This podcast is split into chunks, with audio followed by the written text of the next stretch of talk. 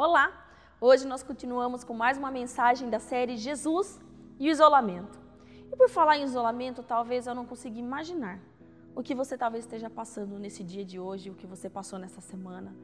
Talvez você esteja vivendo dentro do seu coração uma incerteza sobre o futuro, talvez você tenha uma incerteza profissional, talvez você esteja passando por grandes dificuldades, seja financeiras, psicológicas ou emocionais.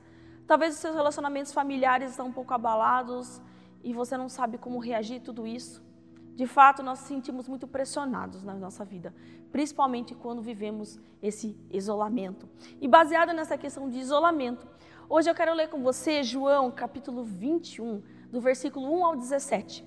E nós vamos enxergar grandes lições de como nós devemos agir e se posicionar perante os isolamentos da vida. Eu quero ler com você e convido você a abrir a sua Bíblia neste momento. Depois disso, Jesus apareceu novamente aos seus discípulos à margem do mar de Tiberíades. E foi assim. Estavam juntos Simão Pedro, Tomé, chamado Dídimo, Natanael de Caná da Galileia, os filhos de Zebedeu e dois outros discípulos. Vou pescar, disse Simão Pedro. E eles disseram: Nós vamos com você. Eles foram e entraram no barco, mas naquela noite não pegaram nada. Ao amanhecer, Jesus estava na praia mas os discípulos não o reconheceram. Eles lhe perguntou, filhos, vocês têm algo para comer? Não responderam eles. Ele disse: lancem a rede do lado direito do barco e vocês encontrarão. Eles a lançaram e não conseguiram recolher a rede, tal era a quantidade de peixes. O discípulo a quem Jesus amava disse a Pedro: É o Senhor, Simão Pedro. Ouvindo dizer isso, vestiu a capa, pois havia tirado, e se lançou ao mar. Os outros discípulos vieram no barco, arrastando a rede cheia de peixes, pois estavam apenas a cerca de 90 metros da praia. Quando desembarcaram, viram ali uma fogueira, peixes sobre brasas e um pouco de pão. Disse-lhe Jesus: Tragam alguns dos peixes que acabaram de pescar. Simão Pedro entrou no barco e arrastou a rede para a praia. Ela estava cheia, tinha 153 grandes peixes. Embora houvesse tantos peixes, a rede não se rompeu. Jesus lhe disse: Venham comer. Nenhum dos discípulos tinha coragem de lhe perguntar: Quem és tu? Sabiam que era o Senhor.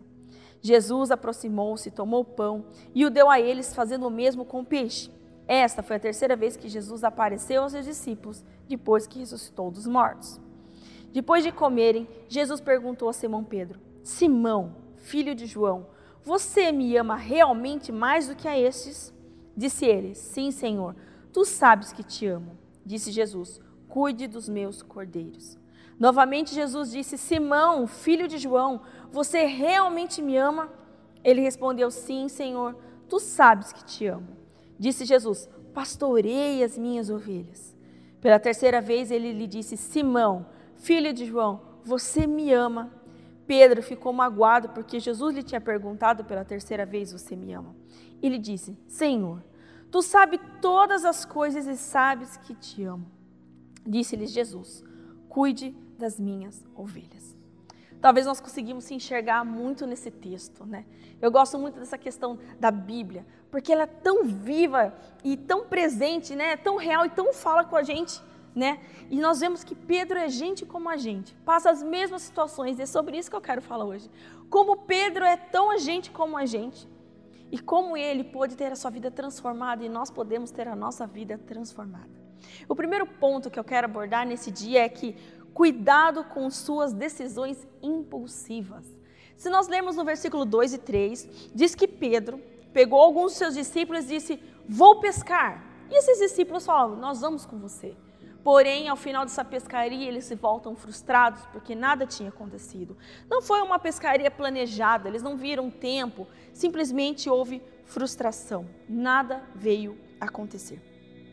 O que acontece é que nesse momento nós vemos um Pedro que, carregado talvez de frustração, culpa, Pedro caminhou com Jesus durante três anos, ele ouve, ouviu o chamado de Jesus, viu os milagres que aconteceram.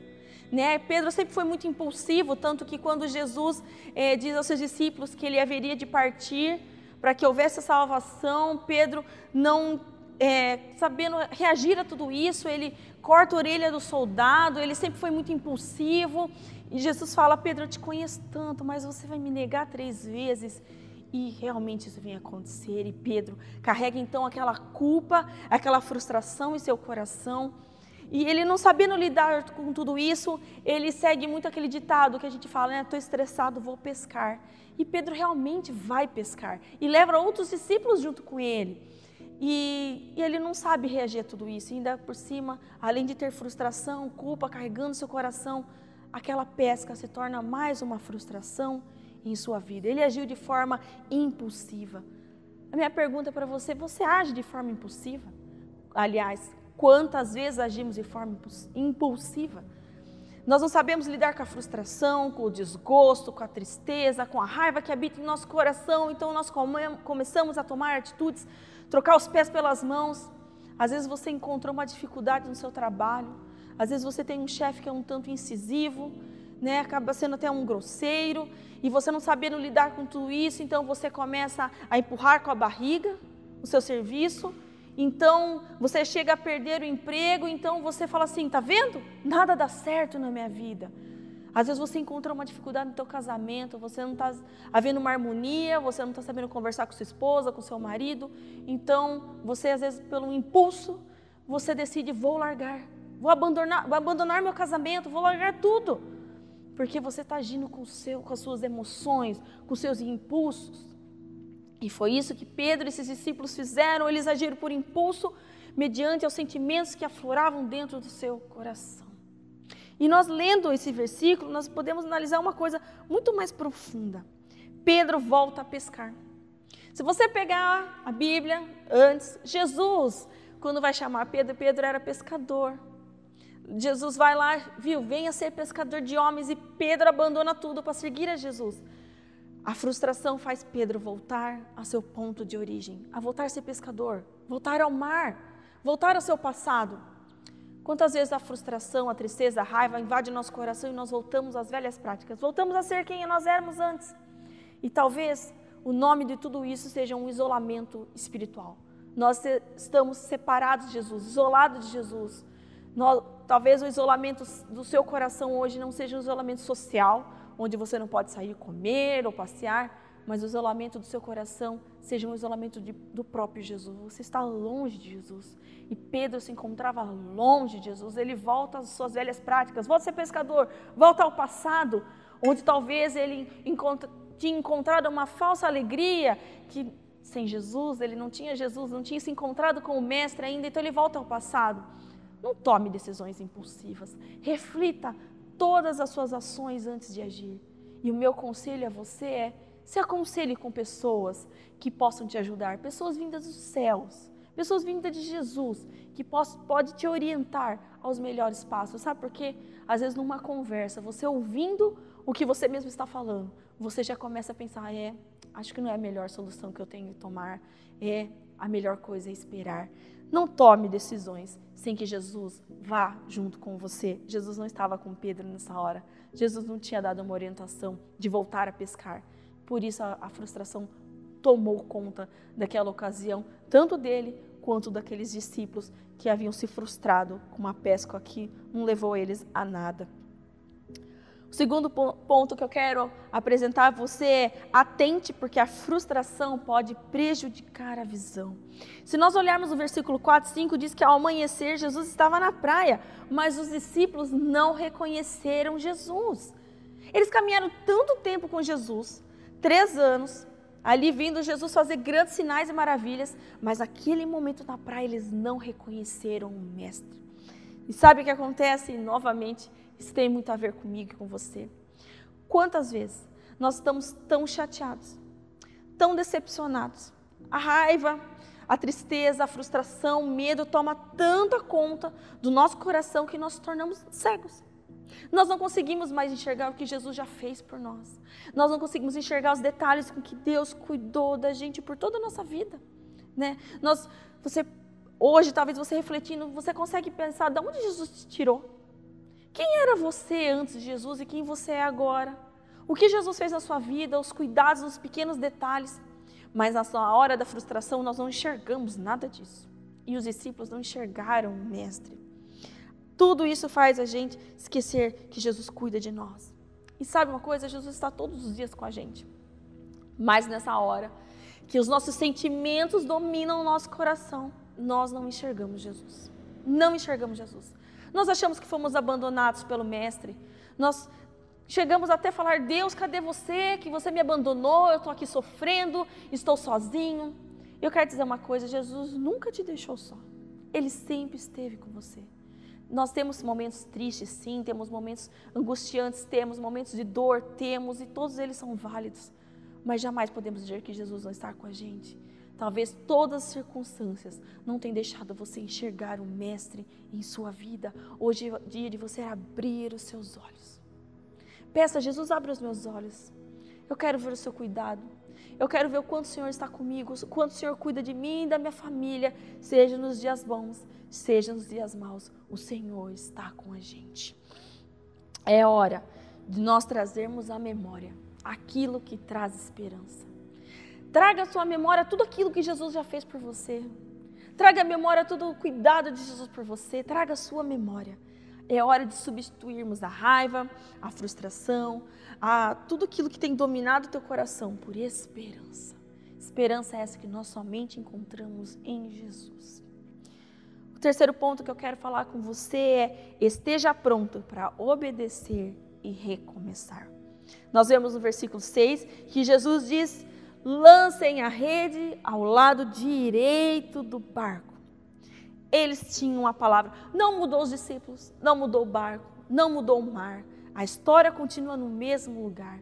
A única coisa que eles tinham era a palavra de Jesus. Eles tinham uma orientação de Jesus. E o que eu quero dizer para você é que todo encontro com Jesus é uma oportunidade de você recomeçar.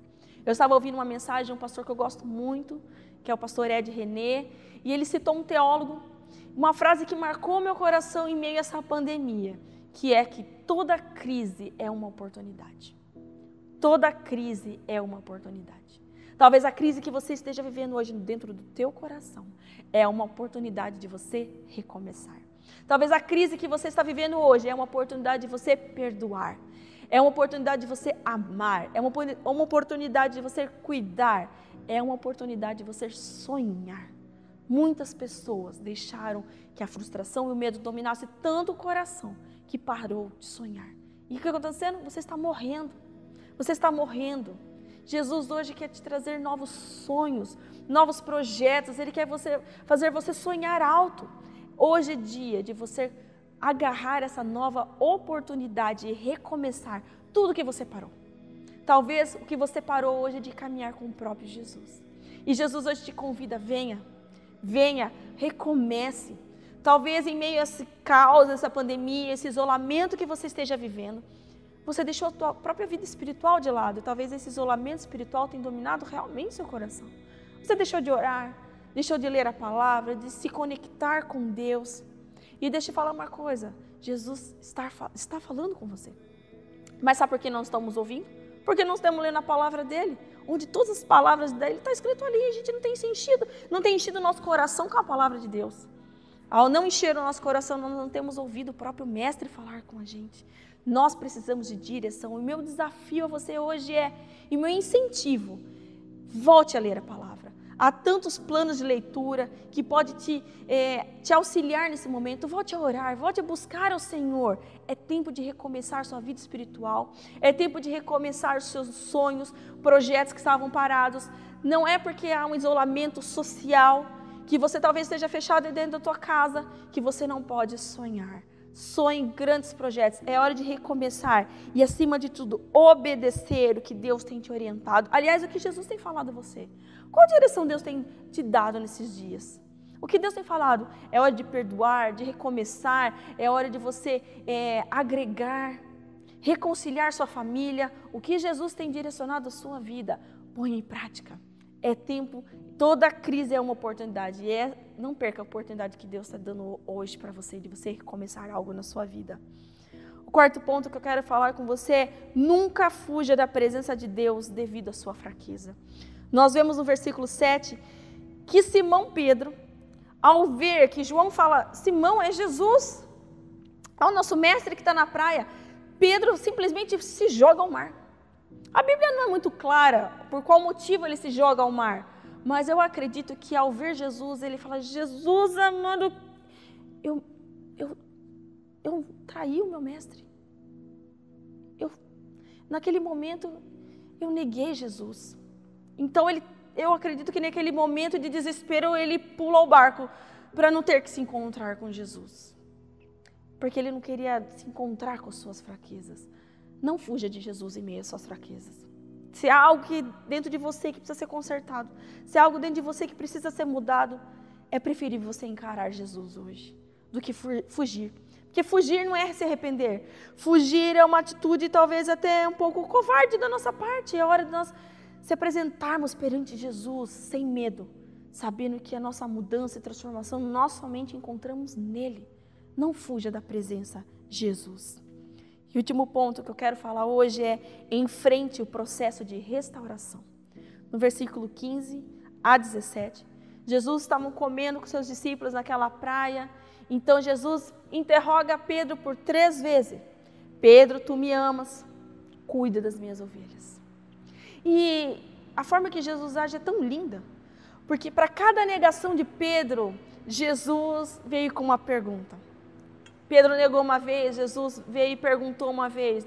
Pedro negou a segunda e Jesus veio com a segunda. E Pedro negou a terceira e Jesus veio três vezes com perguntas. Perguntas que trouxeram cura e restauração na vida de Pedro. Jesus não ia deixar aquele momento Pedro naquele estado que ele se encontrava. Jesus não ia perder aquela oportunidade de trazer cura e transformação na vida de Pedro. Então, Jesus vai lá naquela ferida e traz libertação para a culpa e o fardo que Pedro carregava por ter negado o Mestre. Era um momento de cura e cuidado do próprio Jesus. E sabe o que me chama a atenção nessa pergunta de Jesus? É, Pedro, tu me amas, apacente as minhas ovelhas. Jesus ali traz a própria essência do evangelho naquelas perguntas. Primeiro, quando ao perguntar ao Pedro se ele amava, Jesus remete àquele versículo: Ame o Senhor, seu Deus, de todo o seu coração, de toda a sua alma, entendimento e força. E quando Jesus, ao final, fala: Cuide das minhas ovelhas, ele está remetendo ao restante desse versículo que diz: Ame ao próximo como a ti mesmo. Além de Jesus trazer cura, transformação, um perdão sobre a vida de Pedro, Jesus o comissiona. Ele dá uma missão a Pedro. Pedro, muito mais do que te amar, muito mais do que te transformar. Pedro, eu quero que você me ame com toda a sua vida. E Pedro, ame, cuide das pessoas a quem eu tenho te confiado, ao, ao meu rebanho, à minha família. Jesus hoje quer trazer cura ao seu coração. Eu não consigo imaginar talvez o que há, está se passando dentro do seu coração. Talvez é o, o processo está sendo tão dolorido dentro de você e Jesus nessa, nesse dia quer trazer cura, libertação, transformação e restauração ao seu coração, à sua família. Mas muito mais que isso, Jesus quer te dar uma missão. Jesus não quer simplesmente te transformar e enfim, ponto. Não. Jesus fala para cada um de vocês hoje: eu te curo, eu te transformo, mas não pare aqui. Ame, me ame com toda a sua intensidade de vida e ame as pessoas a quem eu tenho confiado. Ame as pessoas que fazem parte da sua família. Ame, ame, ame ao próximo. Por isso que nós como igreja temos essa visão, essa missão tão viva em nosso coração, que é amar a Deus, amar ao próximo e servir ao mundo. Essa é a essência do Evangelho. Nós temos que amar a Deus com toda a intensidade de vida, amar ao próximo com toda a intensidade de vida, porque o Evangelho não tem nada a ver somente comigo, com você, tem a ver com Deus e com as pessoas. E hoje é dia que Jesus quer transformar a sua vida, renovar a sua vida e muito mais que isso, te comissionar, te enviar, realmente te enviar a cuidar das pessoas, dos seus vizinhos, dos seus parentes, das pessoas da nossa igreja, do pessoal do seu trabalho, a espalhar o evangelho de Jesus, espalhar o amor que transforma, espalhar o amor que restaura, espalhar Jesus na vida de cada um deles. O meu momento de reflexão juntamente a você hoje é: será que você se encontra realmente no isolamento de Jesus? Talvez, será que os problemas da sua vida realmente têm te impulsionado a voltar velhas práticas, como Pedro voltou a pescar? Talvez hoje você se encontre isolado, não quer orar, não quer buscar, e hoje é dia de você retomar tudo isso. Será que hoje é dia que você precisa de restauração? Jesus hoje quer restaurar, Ele está aqui. Ele quer restaurar a sua vida. E muito mais que isso, Ele quer te enviar para levar transformação a tantas pessoas que precisam, a tantos lares que precisam dele. Eu quero convidar neste momento você fechar os seus olhos. Vamos orar. Vamos colocar a nossa vida nas mãos do Senhor, para que Ele possa cuidar de você. Ele, aliás, Ele já tem cuidado. Ele quer te tocar nesse momento. Ele quer trazer uma paz que excede todo entendimento. E Ele quer trazer direção para a sua vida. Pai, em nome de Jesus, eu quero colocar nossas vidas diante do Senhor, Pai. Senhor, eu não sei o que cada irmão nosso tem passado neste momento, Senhor. Eu não sei quais são as aflições de suas almas. Não sei qual a dificuldade, o que tem pressionado o seu coração e sua alma nessa semana, nesses dias. Tem sido dias difíceis, Senhor. Pai, eu quero te pedir, Senhor Jesus, que o Senhor sopre sobre a vida de cada um deles nesse momento, Pai. Se há algum deles, Senhor, que hoje tem voltado a, a velhas práticas, assim como Pedro voltou a pescar, tem tomado decisões impulsivas, abandonando, tem largado mão, tem é, trocado pés pelas mãos, tem agido de forma impulsiva, sem direção do Senhor, pelo desespero e angústia que tem invadido as almas. Pai, eu quero pedir a tua paz nesse momento, esses corações, Pai. Eu quero te pedir, Jesus, que o Senhor traga paz. Senhor traga direção, Senhor Jesus, porque eu sei que hoje é dia, Senhor.